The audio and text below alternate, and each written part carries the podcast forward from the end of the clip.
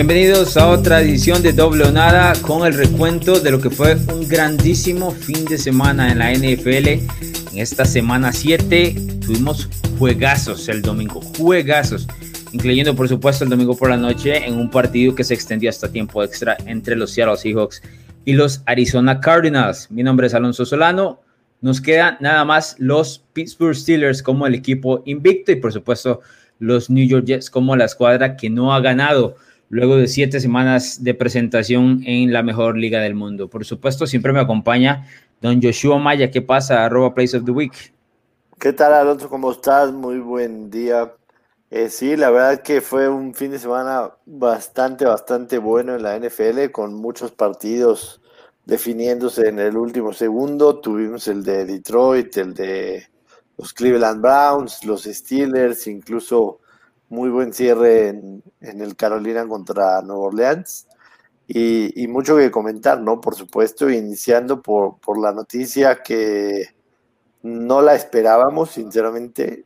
Eh, se hablaba ya de que Antonio Brown podía regresar a la NFL, pero, pero estaba muy tapado el tema de Tampa Bay, ¿no? Sobre todo porque Bruce Arians había dicho claramente en, en la pretemporada, en los campos de entrenamiento, no estamos interesados, no nos interesa, no hay manera.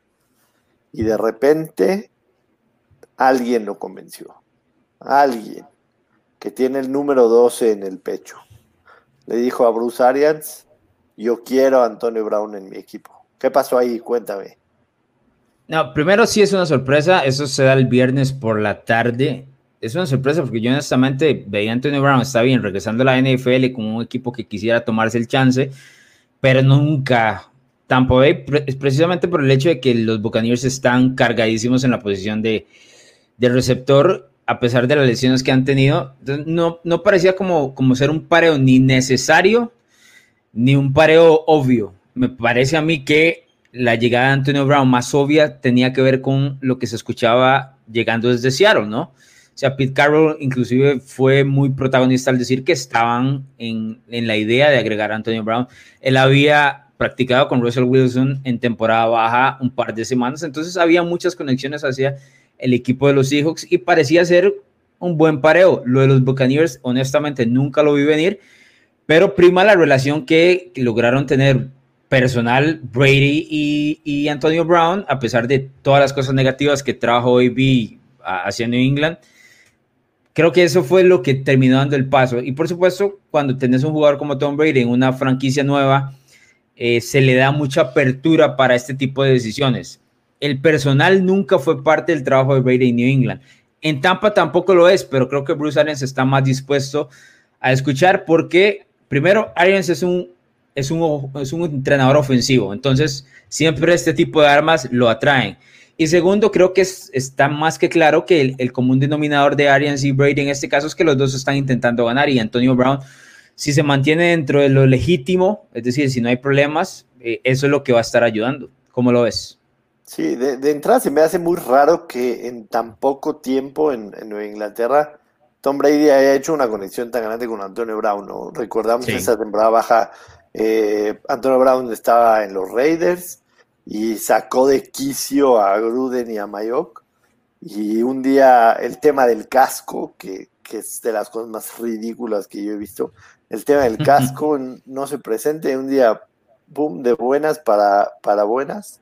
Este, sale un video de Antonio Brown festejando en su casa como loco que los Raiders lo habían soltado. Llegan a Inglaterra, juega literalmente un partido en contra de los Dolphins, anota una anotación y esa misma semana vuelve a suceder un problema extra cancha y, lo dan de baja en, Nueva Inglaterra. Entonces, sí se me hace muy raro que, hayan hecho esa conexión tan grande en, tan poco tiempo Tom Brady y Antonio Brown, ¿no? Eh, yo sinceramente... perdón, para, para interrumpir un segundo, Brown vivió en la casa de Brady por unos días, allá en, en New England en lo que se acomodaba y al final de cuentas no hubo necesidad ni de acomodarse. el, tema está en que en, si, es que lo necesitan o no, realmente pareciera que no. Tiene, tiene, por supuesto, a Mike Evans, tiene a Godwin, que se va a perder una o dos semanas con una fractura de dedo. Scotty Miller está haciendo bien las cosas. Eh, cuando tenían eh, wide receivers lesionados en contra de Chicago, vimos incluso ahí a un par de novatos que también respondieron bien a la hora. Antonio Brown parece ser un, un lujo innecesario, ¿no? Y lujo solamente me refiero siempre y cuando Antonio Brown se dedique única y exclusivamente a jugar. O sea, el tipo debería de entrar a ese locker room con una cinta de, aislar en la boca, sin derecho a hablar, sin derecho a opinar, sin derecho a nada. O sea, es, su oportunidad de que la NFL le, le, vuelva a decir, sabes que este tipo se reformó y cambió su forma de ser y puede aportar algo. De lo contrario, me parece que hay mucho que perder aquí. Antonio Brown podría ser una manzana podrida en ese vestidor que ahorita no tienen la necesidad de eso. Y yo sí creo que es un capricho exclusivamente de Tom Brady, por más que Bruce Arians eh, le interese, como decías, armas ofensivas y apoyo y demás. Eh, yo, yo, yo sí creo en esas palabras de Bruce Arians en la, en la pretemporada de, de, haber dicho no nos interesa, no, que, no lo queremos aquí, no tenemos absolutamente nada que hacer. Entonces, si el tipo se dedica única y exclusivamente a jugar, a dar resultados, a dar el máximo en el campo, aprovechar esta oportunidad de la cual le van a pagar poco relativamente a lo que se le pagaría a un jugador con este calibre en teoría, para poder regresar a la NFL, entonces será una buena adición. Sí, aquí el tema es que yo creo que el, verbo correcto que utilizas es si es necesario o no necesaria la palabra adecuada porque realmente no lo es. Si lo vemos, el equipo tiene absolutamente todo el talento en todas las posiciones y demás. Te mencioné, creo que fue la semana anterior, fuera de, del podcast, que me estoy leyendo este libro de Dynasty sobre los New England Patriots. El libro inicia con un detalle o habla directamente sobre el detalle de Antonio Brown en las primeras tres páginas. Y tiene que ver con que Belichick le habla a Robert Kraft diciéndole que podrían obtener a Antonio Brown, que si le da permiso para firmarlo, que lo va a manejar. Robert Kraft es el primero en decirle a Belichick que no está de acuerdo con el movimiento, pero que lo va a pensar. Y ese pensar fue llamar a Tom Brady para ver si tenía, si estaba de acuerdo o no, cosa que a Brady nunca se le hacía en ese tipo de situaciones. Brady le responde a Kraft diciéndole que está mil por ciento de acuerdo con la llegada de Antonio Brown. Entonces Kraft eventualmente termina firmándolo. Si muchos recuerdan, eh, parte de, de, lo que tenía Robert Kraft fuera de New England era directamente atado a darle de vuelta a la comunidad en Boston y tenía que ver con el hecho de la violencia doméstica, su esposa específicamente. Entonces, esto era conflictivo para Robert Kraft, la llegada de Antonio Brown en su momento. Pero esa conexión es extraña, como bien lo mencionas, que hace con Brady, porque es de prácticamente que estamos hablando, una semana, semana y media, lo que estuvo Brown oh. entrenando con, con, Brady y compañía, un juego en los Dolphins, un touchdown y luego lo terminan cortando. Pero aquí es donde me parece que es un punto interesante. No hemos escuchado absolutamente nada de Antonio Brown en los últimos cinco meses, ni para bien ni para mal. Entonces, ¿qué es lo que quiero decir eso? Si Brady logra meter a Antonio Brown en este régimen y le dice, dame tres meses de esto, o sea, cállate la boca, tres meses y salimos de aquí con un anillo y luego lo que sea que quieras hacer el resto de tu vida vale un carajo, pero dame tres meses y el equipo suma a un, a un ala abierta que puede ser un cambio completo a una ofensiva que está cargada de talento, pero que sí se ha visto lesionada en las primeras semanas, don Joshua Maya. Así es. Así es. Vamos con el primer juego que vamos a, a comentar. Eh, que era en, el papel más llamativo de la semana entre, entre Pittsburgh y, y Titans. Nada más, antes, de, antes de pasar a ese juego, quería hacerte una pregunta. ¿Estás de acuerdo o no con el movimiento de Brown? ¿Solo sí o no? O sea, a priori es que siempre y cuando, siempre y cuando eh, el tipo se, se, aboque a jugar, ¿no? Nada más. Eh, si, si, lo hace, me parece que sí es un upgrade para cualquier ofensiva, no para esa. Y, y aprovechando el tema de las preguntas, Después de siete semanas, el mejor equipo de la NFL para ti es. Kansas City Chiefs, se lo dije la semana pasada. Seguimos, con Kansas City. Yo no voy a sobre reaccionar sobre resultados, eso creo que está. Ah, no, además ganaron sin necesidad de utilizar a Mahomes. Sí, ahí pudieran, o sea, pusieron, podían poner a cualquier mariscal de campo que se llevaban ese juego igual por 20.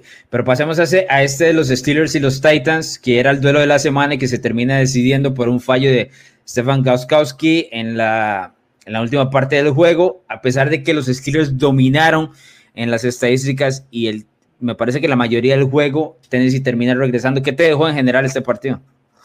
Pues sí, sí me, sí me deja varias cosas. Número uno, que, los Steelers son, son un equipo sólido, lo, lo, vimos en, en, defensa y en ofensiva, sobre todo la primera, la primera mitad, ¿no? Sí, sí fue un partido muy de, de, dos mitades, en el cual escribías bien en, en tus pensamientos.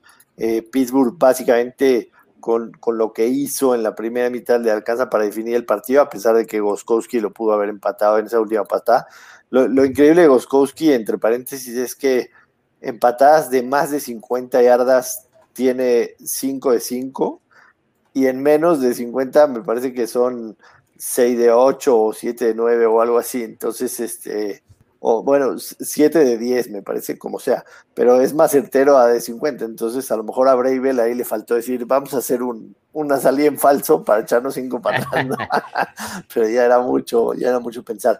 Pero analizando, analizando el juego, la, defensa de los Titans sí es increíble lo que permitió la primera mitad, sobre todo en esas terceras oportunidades y largo, le permitieron absolutamente todo.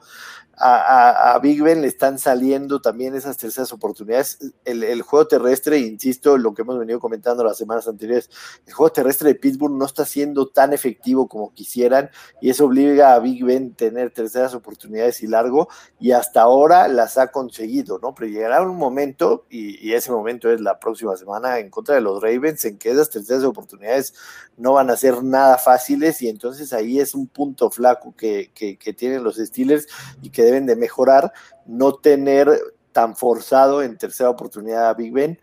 Y, me parece que, que, la defensa lo hace bien, ¿no? Sí, sí es evidente de que al principio logran contener todo lo que hacía Tennessee. Hablamos de la, de la falta de, de Lewan como, como tackle izquierdo, lo que iba a afectar. Contuvieron a Derrick Henry prácticamente la mayor parte del partido, hasta que de repente ya esa defensa se veía un poco cansada y también arrollada.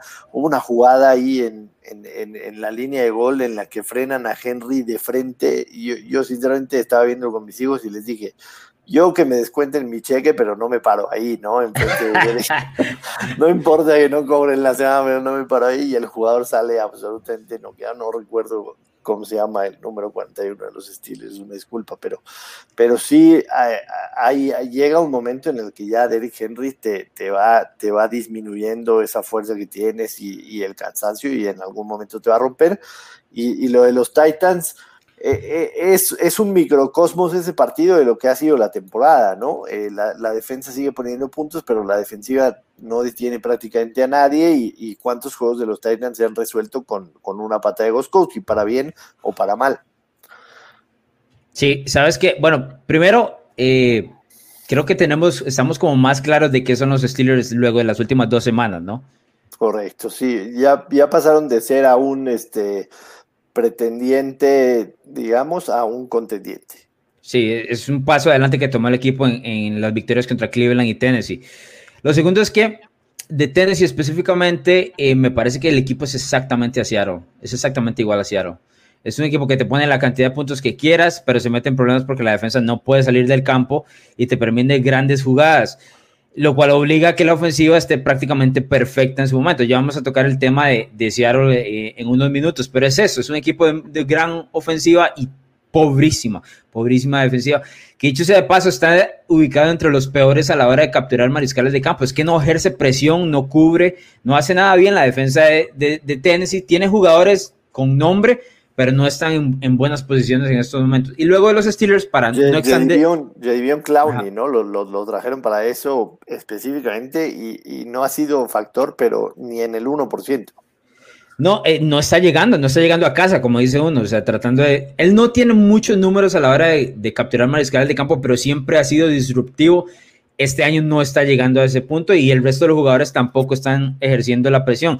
Y los Steelers creo que apuntan muy bien que los problemas, me parece, de Pittsburgh son dos directamente, que son el hecho de correr el, balón y el hecho de que la defensiva secundaria, si un equipo quiere ir largo, usualmente tiene la de ganar, lo cual va a ser un problema si, por ejemplo, se enfrentan a Patrick Mahomes y Mahomes se encuentra tiempo en la bolsa de protección, los van a terminar quemando en un, en un probable duelo de, postemporada. Entonces, la, la defensiva de los Steelers está atada a que llegue la presión. Ojo, en ese momento son el equipo que más capturas eh, genera en toda la NFL, entonces por ahorita estamos bien. Pero esos detalles hay que tenerlos claros para el futuro cuando lleguemos ya a enero y eso sea más importante. Luego lo otro que en este caso es beneficial para los Steelers es que tiene alas abiertas por lo que usted quiera, ¿verdad? O sea, vimos a Chase Claypool, ni siquiera estuvo presente en ese juego contra Tennessee y Deontay Johnson hizo lo que quiso. Entonces, si no es uno, es el otro. Pero sí me preocupa un, poco el, juego por tierra. ¿Algo más que agregar, señor Maya? Nada más, nada más. Yo creo que estos dos equipos estarán en postemporada sin duda alguna, pero si quieren realmente competir con Kansas City, con Baltimore, tienen que arreglar esos detallitos que acabamos de mencionar. Sí, y me parece que tienen diferentes aspiraciones. Yo veo a los Steelers como un contendiente y, veo, y bajo a, Tennessee a, un paso más atrás, luego lo mostraba por esa defensiva. El, juego de Atlanta y, los Detroit Lions presentó un final inusual para la mayoría de, fanáticos de la NFL. Es que no vemos en ningún deporte que anotar sea algo malo. Y en este caso, para los Falcons y para Todd Gurley, un touchdown más bien terminó hundiendo las oportunidades del equipo de cerrar ese juego. Eh, ¿Cómo explicarle a la gente lo que pasó en esos últimos dos minutos? Sí, una, una cosa de locos. primero hay que comentar que Todd Gurley había estado en una situación similar con los Rams alguna vez y, en ese momento sí se, sí se frenó, ¿no? Antes de, la zona de anotación. La idea aquí era, ya tenían el primero y diez los, los Falcons, a Detroit le quedaban, no le quedaban ningún timeout, el reloj estaba un poquito arriba de un minuto y lo único que tenía que hacer Gorley era correr unas yardas, frenarse antes de la zona de anotación, hincar la rodilla una vez eh, Matt Ryan y, la siguiente jugada básicamente tirar un, field goal y ganar el partido por un punto eh, un, field goal de 17, 18 yardas, 20 yardas, que debe ser un 99% automático, ¿no? Asegura la victoria. Todd Gurley alguna vez con los Rams hizo eso, consiguió el primero y 10, puso la rodilla, evidentemente se llevó una crítica absurda de la gente por el fantasy que no había notado, pero en ese momento Gurley entendió que lo principal era ganar. Yo, yo tengo muy claro siempre a, a Herman Edwards y su frase, you play to win the game.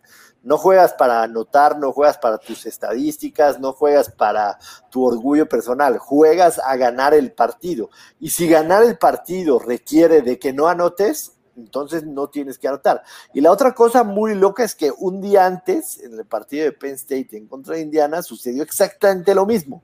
y, Todd Gurley es, es, es un asiduo presente regular en redes sociales. Y si no vio el partido en la televisión de Penn State en contra Indiana, seguramente en redes sociales vio que todo el mundo comentó eso, porque pasó exactamente lo mismo. Penn State tenía ventaja en el partido, lo único que tenían que hacer era hincarse, el corredor se mete a las diagonales, Indiana termina ganando un partido loquísimo en, en overtime. Entonces, se le va, se le va a Gorley, y esto es una muestra clara de lo que sucede en Atlanta. Los jugadores no están al 100% metidos en lo que pasa en el juego. Alguien le tenía que haber dicho a Gorley, no anotes porque tenemos que ganar este partido. Y si anotas, Detroit va a tener su oportunidad. La tuvo y la aprovechó. Ahora que la defensa no ha hecho su trabajo, una persona me comentó, tú anotas, vas a las, laterales y le dices a tu defensa, cabrones, se ponen las pilas y frenan esta ofensiva. Pues sí, pero tienes que asegurar ganar el partido. Y Todd Gurley no lo hizo. Y es una constancia en Atlanta, con Dan Quinn, sin Dan Quinn, con quien tú me digas, que encuentran maneras absurdas y ridículas para perder los partidos en el último segundo. En el caso de, del tema de la crítica a la defensiva, el hecho de que digan, ok, la defensiva puede hacer su trabajo y detener a Detroit, yo creo que la diferencia de esto a situaciones, por ejemplo, como la que vimos hace unas semanas entre Minnesota y Seattle, es que aquí está en completo control lo que suceda con Atlanta, es decir, está en sus manos el no anotar. No necesitan que los detengan, más bien les están abriendo el espacio, nada más saber, ok, me hinco, no pasa nada, queda en la uno, pateo el field goal, gano el juego. Me llama también la atención de que estamos, eh, es un juego de dos franquicias que se han dedicado a perder de la manera más absurda por años, de años, de años. Entonces, por algún lado tenía que caer y, lo curioso es que termina con los Falcons. ¿Algo más para pasar al siguiente duelo, señor Maya? Venga, el que sigue. Bien, ya hablamos de Tampa con el tema de Antonio Brown, pero hay que mencionar que el equipo se ha visto muy bien en las últimas semanas, luego de la victoria contra Green Bay y luego este triunfo con 45 puntos sobre Las Vegas Raiders. Curioso, este partido llegó a estar 24 a 20 el equipo de Las Vegas tuvo un cuarto y uno, decidieron ir por el field goal y a partir de ahí Tampa se termina despegando. ¿Qué te dejó esta victoria los Buccaneers? Sí, es uno, eh, los Tampa Bay Bucks eh, hilan dos victorias contundentes, ¿no? Eh, digamos, muy redondas jugando en, ofensiva y en defensiva. Este, sin duda alguna, fue el mejor partido ofensivo que le hemos visto a Brady con, con estos Buccaneers, completando 33 de 45, 370 yardas, 4 touchdowns por aire, más, más el, el que hizo en el quarterback stick. Empieza ya a, haber cohesión en, en, esta ofensiva, ¿no? Independientemente de que Mike Evans no haya sido factor y esté frustrante, el trabajo de los wide receivers a veces se limita a eso, ¿no? Se limita a jalar la marca del mejor esquinero, a que el safety vaya de tu lado, y, eso es lo que está sucediendo con Mike Evans y, lo supo explotar Tom Brady. Yo hace muchísimos años, muchísimos, no le veía un pase tan preciso y bien ejecutado como el que hizo con Scotty Miller antes del halftime, porque con la mirada jala al safety para el otro lado y lo pone en donde nadie más Scotty Miller podía llegar, en, la última yarda, dos yardas de la zona de anotación. Estamos viendo ya a un Tom Brady que se entiende con sus receptores, que se está atreviendo a lanzar largo, que por supuesto, aprovecha la posición que le da la, defensa, que están corriendo bien el juego por tierra, que está manejando esa ofensiva.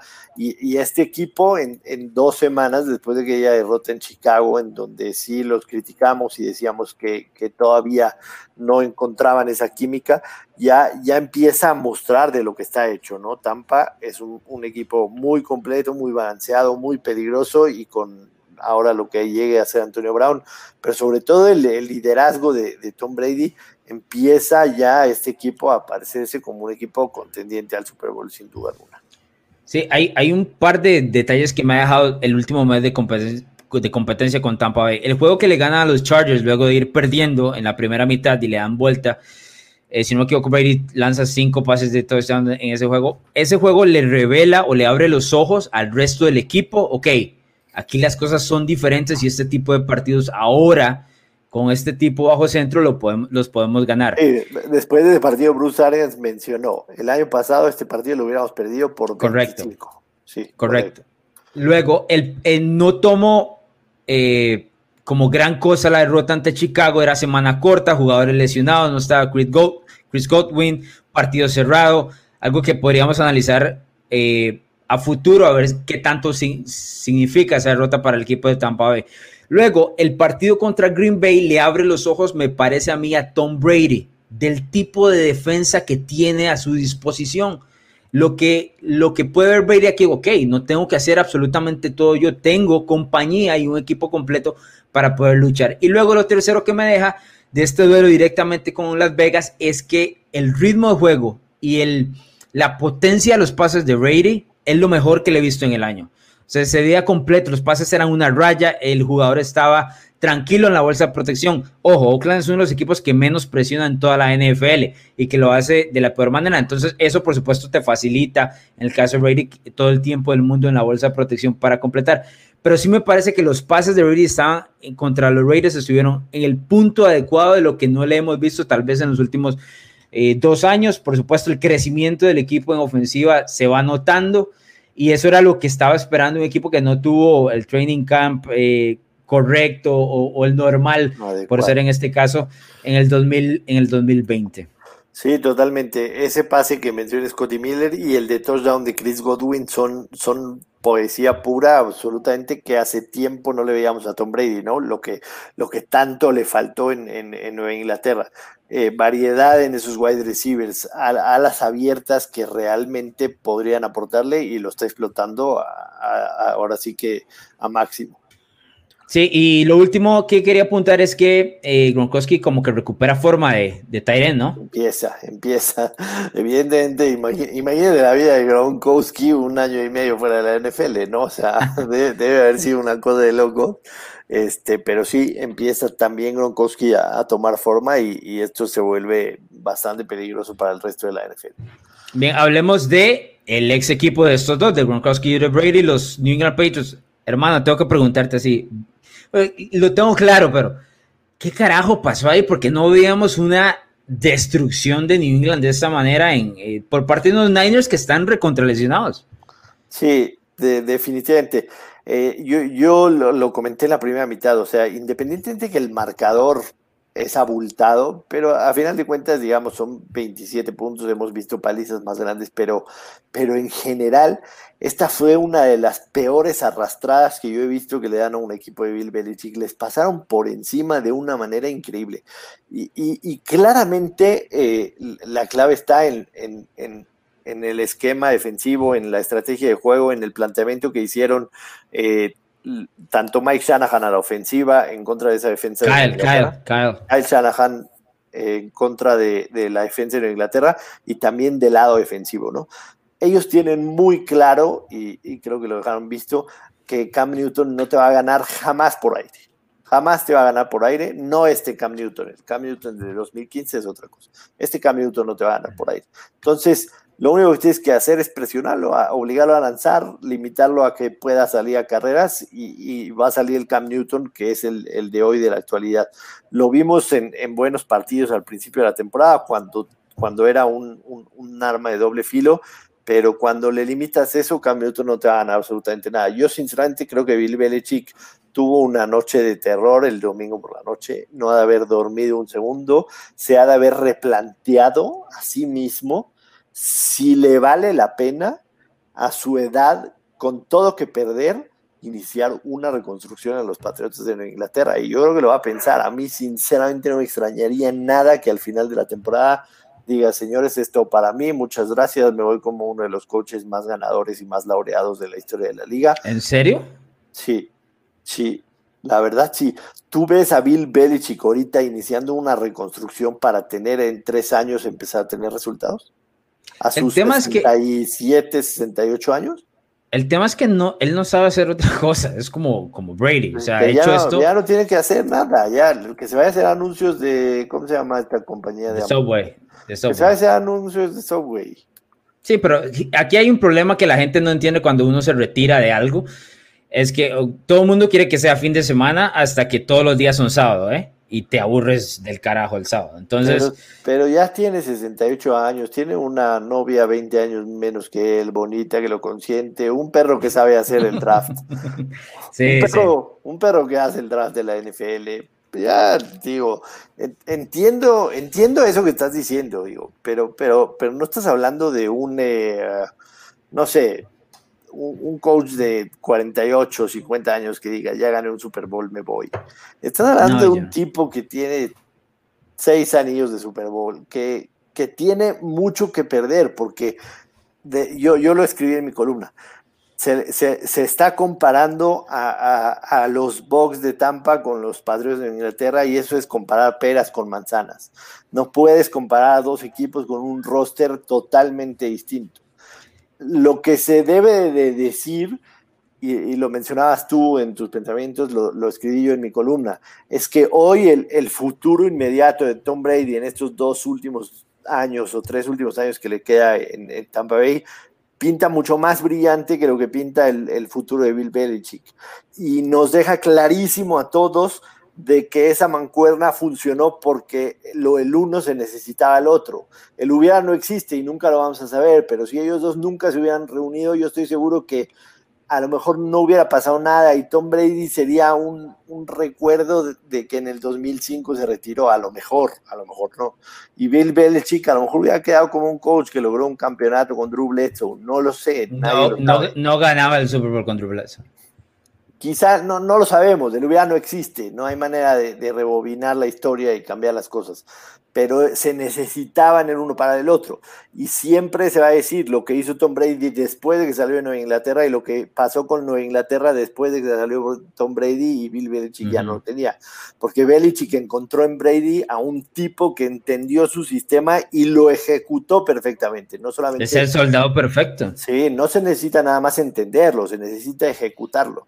Entonces, yo te lo digo, te lo, si, si, si, yo fuera Bill Belichick, entendiendo todo lo que tengo que perder de aquí hacia adelante, y, y, y, sobre todo la claridad que me dio este partido de que Nueva Inglaterra necesita una reconstrucción desde cero para en dos o tres años tener resultados, yo no sé si siendo yo Bill Belichick, me animaría a hacerlo. A lo mejor a fin de año pienso, señor Graf, muchas gracias. Es todo para mí. Traiga un coach joven que tenga todas esas ganas de reconstruir un equipo. Todo esto por lo de la novia y el perro, ¿es así? No, además de eso, ¿me entiendes? además, además esto, ya pones al perro a que haga tus drafts de, fantasy y listo. Sales campeón en el fantasy. Yo te voy a ser honesto, yo no lo veo sucediendo. Yo creo que New England va a tener un buen tope salarial, un gran espacio de tope salarial para el 2021.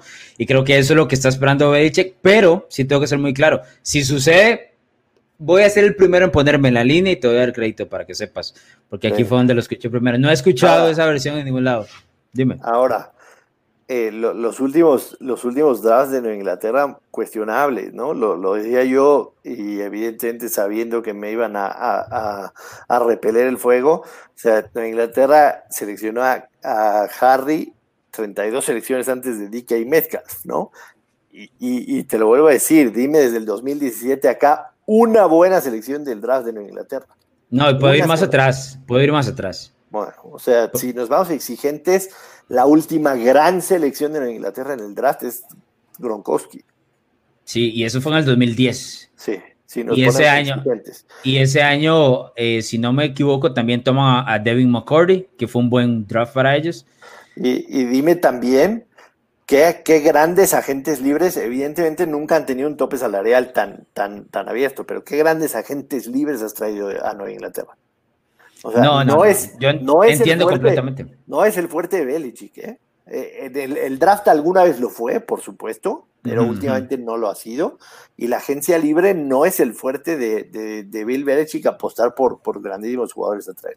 No, de hecho, antes de pasar al siguiente tema, nada más quería mencionarte que, que tocaste este tema porque ahora mencionabas que no podíamos comparar lo de Tampa Bay con New England y todo lo demás, pero, o sea, lo de New England es pura obra de, de, Bill Belichick. Es decir, su falta de talento en el equipo, que es evidente, es precisamente por el mal trabajo que ha hecho como GM en los últimos años. Entonces, tampoco lo termina de excusar el hecho de que su equipo esté en mala posición porque él es el que ha puesto al equipo en mala posición. Correcto, y, digo también, también la parte positiva. Este roster de Nueva Inglaterra, sin Bill Belichick, serían los Jets. Estoy de acuerdo, estoy de acuerdo. Eh, pasemos al siguiente duelo, que fue uno de los mejores de, de esta semana 7. Seattle visitando Arizona, un duelo que termina por decidirse en tiempo extra con tres intercepciones de Russell Wilson, con jugadas increíbles de lado a lado. Creo que la mejor de ellas del costado defensivo de DK Metcalf con, ese, con esa versión de Gacela que vimos del a Buda Baker, increíble. Pero en general, me parece un juegazo lo que nos dieron Seattle y, Arizona. ¿Qué aprendimos? Sí, un, partidazo, la verdad. evidentemente, Seattle eh, es, raro verlos eh, dejar una, o sea, una ventaja importante como la que tenían pero a su vez, al mismo tiempo, siempre encuentran la manera de que el final del partido sea apretado, ¿no? A favor o en contra. A favor o en contra. Si van perdiendo, sabes que Seattle va a regresar y va a apretar el partido al final. Y si van ganando, sabes que van a hacer lo que se necesite hacer para que su rival también los alcance. Y esa vez Arizona termina ganándoles de manera increíble, ¿no? las intercepciones de, Wilson raras, hay que decirlo. Eh, la de la de eh, la última, la, de Isaiah Simmons, eh, un novato le come el mandado literalmente porque se le, se le avienta para atrás en una jugada que parece no, no había coordinación. Aunque también vemos el, lado positivo, y los dos pases a Lockett son poesía absoluta, ¿no? No, no hay, no hay un, hoy en día un mejor eh, lanzador de, deep ball que, que Russell Wilson y, y, Lockett es uno de los wide receivers menos valorados en la NFL, me queda clarísimo. A Metcalf, dámelo 10 veces de 10 en mi equipo, o sea, un tipo que te hace esa jugada, independientemente que al final terminó sirviendo para nada, eh, eso es lo que buscas de un jugador, ¿no? Eso es lo que buscas de un jugador, que, no se venza en ningún instante, en ningún segundo, y, estoy seguro que tiene todavía un techo muy alto para llegar y que es un tipo que se esfuerza al máximo. Y, vemos un Arizona que dentro de todo está 5-2 con marca y, y, además le ha ganado a San Francisco y a Seattle en la división, que no lo podemos dejar fuera, que lo de Kingsbury a veces es tan bueno y tan brillante como la situación en la que engañan, que no están entendiendo eh, cuál, cuál jugada ofensiva se mandó y lo aprovechan con el pase de Andre Hopkins, así como la última serie ofensiva con la que empatan en tiempo regular, porque aprovecha todo lo que le da la defensa de Seattle. La defensa de Seattle juega evidentemente a que no paren el reloj en las laterales, ¿no? Se dice por las laterales y Kingsbury dice, me lo están dando, lo voy a aprovechar. Y fueron con puras jugadas en el campo. Y Larry Fitzgerald persiguiendo al que tiene el balón para ponerlo en, la yarda. Entonces, te habla de un equipo muy bien entrenado, que evidentemente está en crecimiento, que están adaptando el sistema. Arizona debe ser tomado como uno de los equipos contendientes a, hacer un, un wildcard y, meterse en los playoffs y, vete a saber qué puedan hacer ahí. Y da una lástima terrible pensar que uno o dos equipos de esa división, seguramente uno, se va a quedar fuera para que entre Dallas, Filadelfia o Washington o Daniel Jones, si es que no se trastabilla al final, ¿no? Da, una lástima. no, no, estoy, estoy, de acuerdo, estoy de acuerdo, no hay nada que decir. Sí estoy seguro que la NFL no va a cambiar esa regla porque es un tema de que le quitaría el peso a las divisiones y le quitaría peso directo a las rivalidades divisionales que conocemos durante años de años. Correcto. Pero eso, eso no va a cambiar. A mí lo, me deja un par de cosas este partido. Primero, no recuerdo un equipo que tildéramos de contendiente con una peor defensiva que Seattle. 479 yardas totales como promedio en cada partido. Eh, lo que le está pidiendo la defensiva de Seattle es prácticamente exigirle a Russell Wilson que sea perfecto para que el equipo pueda ganar semana a semana. Con un Wilson ligeramente con algún error, el equipo se complica completamente. Y lo segundo es que esta es la segunda vez que veo a Wilson en el año lanzando una intercepción en dentro de la zona roja, ya cerquita de, anotar el touchdown. Lo hizo en Miami también y hay que empezar a ponerle cuidado. Por supuesto, Wilson entra dentro de la categoría de Aaron Rodgers, de Tom Brady, que son tipos que usualmente no lanzan intercepciones. Pero ya dos de esas me deja algo ahí pensando. Y, lo tercero es que, curiosamente, esa intercepción de Dua Baker que, que regresa y que DK lo termina tacleando, es en la misma zona de anotación donde lo interceptan en el Super Bowl 49 que estuvimos allá en Arizona. Exactamente, y, y tirando para ese mismo lado. Pase completamente distinto, pero nada más dejarlo ahí como algo de, de curiosidad de lo que nos deja la semana 7, señor Maya. Sí, muy buen juego, definitivamente. Ese, ese partido ni siquiera estaba programado para ser prime time y, y, al final terminó resultando uno de los más entretenidos de la semana. ¿Tiene usted alfombra roja para que me explique qué sucedió el lunes por la noche en Joshua Maya? Este, Tome, tómese un buen respiro y me sí. explica con sus mejores palabras qué pasa con esa ofensiva de los Chicago Bears. Sí, me, me, decepcionó bastante, tengo que ser este, tengo que ser realista, me decepcionó mucho la, la ofensiva, creo que, que, Chicago ayer fue superado en básicamente todas las facetas del juego, tanto en equipos especiales, lo, lo de Hecker metiendo en, seis series ofensivas a Chicago dentro de su yarda 10, sabiendo que la ofensiva de Chicago tiene problemas para avanzar. Eh, desde las laterales, McVeigh le pone una repasada a Matt Nagy absolutamente de, principio al final. A la ofensiva, la ofensiva de Chicago en contra de la defensa, Nick Foles tuvo errores puntuales. Eh, uno, uno, de ellos, eh, Darnell Mooney, este rookie de, de, la Universidad de Tulane. La verdad es que ha sido una grata sorpresa. Se lleva en un double move a, a, a Ramsey y, y, estaba fácil conectarlo y lo único que tenía era el pasto verde del Soy Five por delante y lo vuela full 5 yardas. La el tema es que tenía, tenía la presión en la cara también, no, no había mucho pero, tiempo. Pero, pero estaba solo. O sea, ni si, lo único que tenías que hacer era ponerle un pase que lo alcanzara o que lo esperara un segundo. O sea, lo termina volando por cinco yardas yo ahorita voy a hacer un comentario final, pero para terminar, el, la intercepción en la zona de anotación en la que Chicago se ponía a tres puntos de regreso, la jugada era con Anthony Miller y como Anthony Miller eh, no pudo desmarcarse de su marca, entonces Foles toma una muy mala decisión y decide ir con, con Mooney a una doble cobertura que termina siendo una intercepción y después Chicago tiene otra, otra zona roja estando en la yarda 4 y en cuatro oportunidades no logran anotar. Yo, yo lo, lo que le pregunté ayer a mi hijo es si, si para eso cambiaste a Nick Foles, para tomar uh -huh. malas decisiones, entonces Trubisky te da algo más que no te da Nick Foles, y es la movilidad. De repente, cuando se te colapsa la bolsa, pues a lo mejor Trubisky puede salir de la bolsa y correr y hacerte un primero y diez, ¿no? Entonces, creo que, que, este partido deja muy mal parado a Matt Nagy, muy mal, porque él es el encargado del play calling y de las jugadas. Y la decisión de poner a Nick Foles era decir, ya no tenemos el pretexto de Trubisky, ahora es todo con Matt Nagy, lo deja muy mal parado. Ayer lo vi como nunca en la, en, la, conferencia de prensa posterior al partido, diciendo eh, que, que, es eh, inaceptable lo que sucedió. En el partido de ayer la defensa de Chicago anotó más puntos que la ofensiva de Chicago. Entonces, es un partido muy decepcionante. No creo que, que tampoco sea esta la realidad de Chicago. Creo que Chicago puede hacer más a la ofensiva, su defensa es buena, aunque ayer también se vio superada, le corrieron más de 170 yardas, me parece, y eso debe ser bueno. Ayer estuvieron muy mal en todos los aspectos y en todas las facetas, Chicago. Te voy a dar cuatro opciones y me dices cuál de las cuatro tomas. Esto, esto de Chicago en ofensiva es un tema de mariscal de campo, es un tema de sistema, es un tema de falta de talento o las tres anteriores. No, dos anteriores, eh, de mariscal de campo, por supuesto, y de sistema. De Matt Nagy no está, no está logrando que esta ofensiva cambie. Talento, talento hay, talento hay porque está Allen Robinson, que es uno de los, para mí, top 10 de wide receivers de la liga. Tienes a un buen corredor en Montgomery que no estás sabiendo eh, hacer que, corra. La línea ofensiva no está ayudando tampoco.